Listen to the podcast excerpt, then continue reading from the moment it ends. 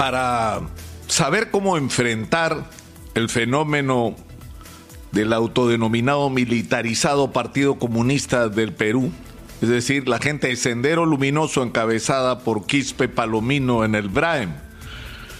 Hay que tener claro qué es lo que tenemos al frente.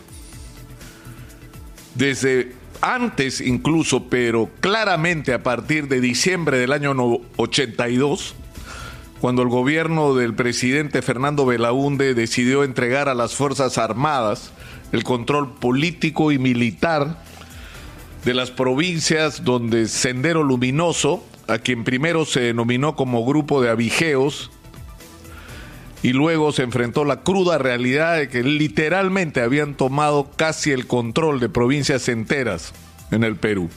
Y se le entregó a las Fuerzas Armadas sin una preparación previa, sin una estrategia clara, el control político y militar de estos territorios. Y ocurrieron cosas que no es el momento de hablar de ellas, pero que no debieron ocurrir.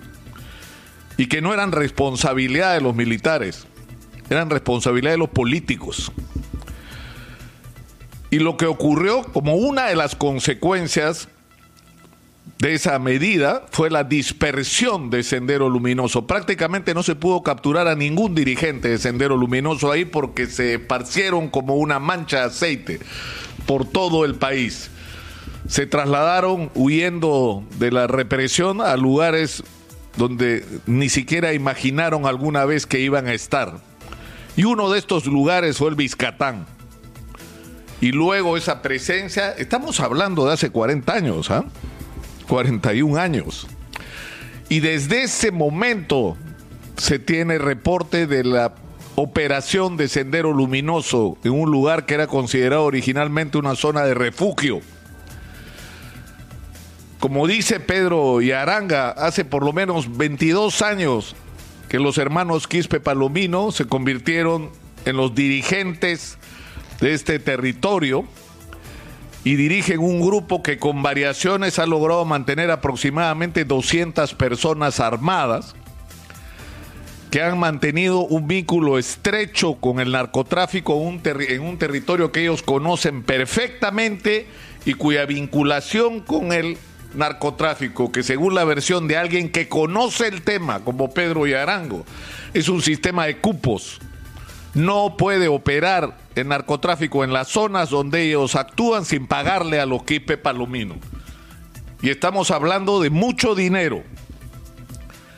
Porque si esta gente puede estar ahí, es porque no se ha hecho lo que tenía que hacerse, no solamente con ellos, sino con el narcotráfico.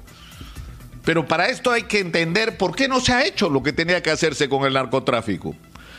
El Perú, según las últimas cifras de debida del año 2020, producía aproximadamente 590 toneladas de clorhidrato de cocaína.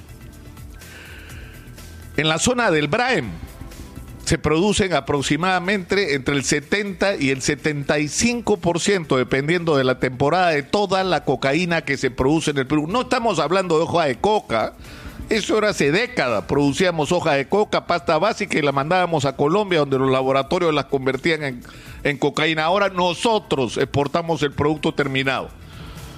Hay fábricas, hay industrias, hay instalados laboratorios en todo el Braem pero para que eso pueda ocurrir, tienen que entrar insumos. Y para que el producto se pueda poner en el mercado, tiene que salir del Braem. ¿Y cómo sale del Braem? Con aeropuertos clandestinos y con un ejército de mochileros que sacan en el cuerpo kilos y kilos de droga todos los días. Y la pregunta es, ¿cómo es posible esto en una región donde hay como 50 bases militares y policiales? Y donde hay autoridades porque hay una tremenda corrupción que lo permite.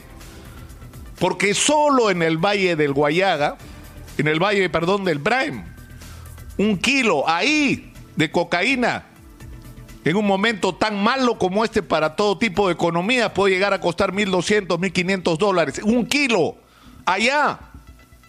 Ese kilo acá, ese kilo en Piura, ese kilo en Trujillo, ese kilo listo para la exportación vale por lo menos el doble. Y estamos hablando de que el Perú está teniendo ingresos como producto del narcotráfico que podrían superar los 3 mil millones de dólares al año y me estoy quedando corto. Y la pregunta es, ¿dónde diablos está ese dinero? ¿Dónde va ese dinero? ¿A los cocaleros? No, a los cocaleros no. Miren cómo viven. En condiciones absolutamente miserables. No tienen nada. Son gente pobre y son los que inician la cadena con la producción de hoja de coca, pero son los últimos beneficiarios. Y es ese contexto el que aprovecha gente como Quispe Palomino para poder vivir ahí durante décadas. El abandono, la falta de responsabilidad del Estado, de eso es de lo que estamos hablando. De corrupción y de irresponsabilidad. Pero en este caso, y hay que decirlo con toda claridad, con toda claridad, hay negligencia, porque esto es una guerra avisada, porque la gente de Quispe Palomino lo que ha dicho claramente y está actuando en ese sentido es que no quiere que estas elecciones se produzcan porque no creen en la democracia. Ellos creen en la lucha armada para tomar el poder y van a boicotear estas elecciones. Y deberíamos estar preparados no solo para lo que ocurrió el domingo, porque también fue avisado Allá habían bares, ellos han prohibido los bares. En las zonas donde ellos operan no puede haber bares, no puede haber postríbulos, no puede haber homosexuales, no puede haber lesbianas. Porque los matan. Y estamos avisados y la pregunta es qué hemos hecho ante el aviso. ¿Qué hemos hecho? ¿Cuál ha sido nuestra reacción? ¿Cómo nos hemos preparado para enfrentar una situación de guerra en esa región?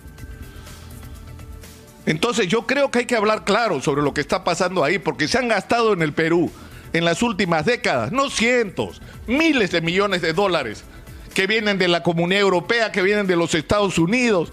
¿Y para qué han servido? ¿En qué se ha usado?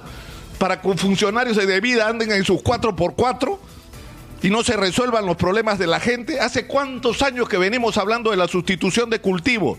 ¿Cómo vamos a erradicar la, coca si no le ofrecemos a la gente una alternativa razonable para construir una economía que no esté vinculada al delito.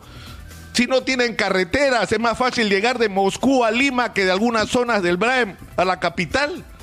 Y no estoy exagerando. Se demora más usted en llegar de puntos del Braem a Lima que de Moscú. Por Dios, ¿en qué país estamos? ¿Cómo van a sacar sus productos?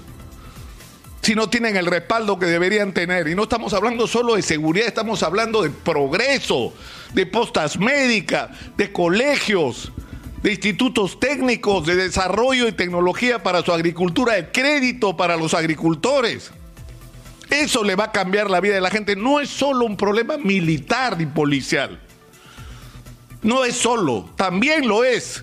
Y sobre todo en una circunstancia como esta, pero tienen que ir de la mano las dos cosas y los especialistas se han aburrido de hablar de esto durante décadas y no los escuchan.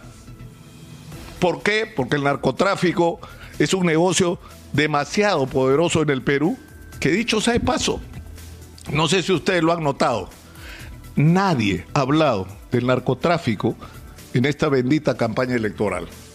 No existe el narcotráfico en el Perú.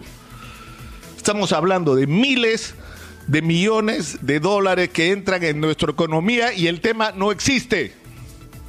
No existe. ¿Dónde? Yo pregunto vez más, ¿dónde está el dinero? ¿Dónde está esa plata? ¿No llega a los bancos? ¿No hay una parte de la industria de la construcción que viene de ahí? ¿Dónde está ese dinero? ¿Cómo se lava ese dinero en el Perú? ¿Quiénes son los grandes beneficiarios que, insisto, no son los agricultores cocaleros? No son, ustedes han visto las imágenes. Así vive esta gente, en esa precariedad.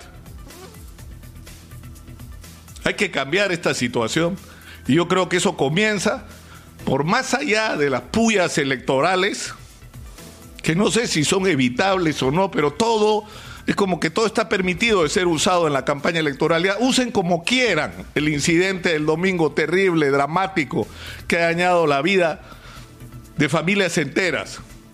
Pero discutamos, por Dios, el asunto de fondo.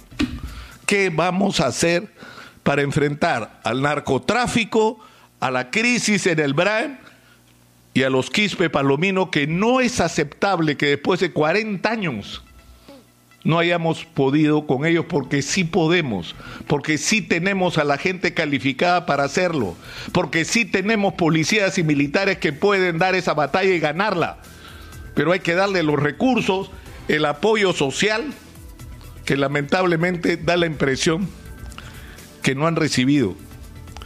Porque, como ya dijo Pedro Yaranga, si juntamos a los policías y militares más experimentados, algunos de ellos que no están en actividad, pero cuya experiencia hoy sería extraordinariamente valiosa, la historia sería otra.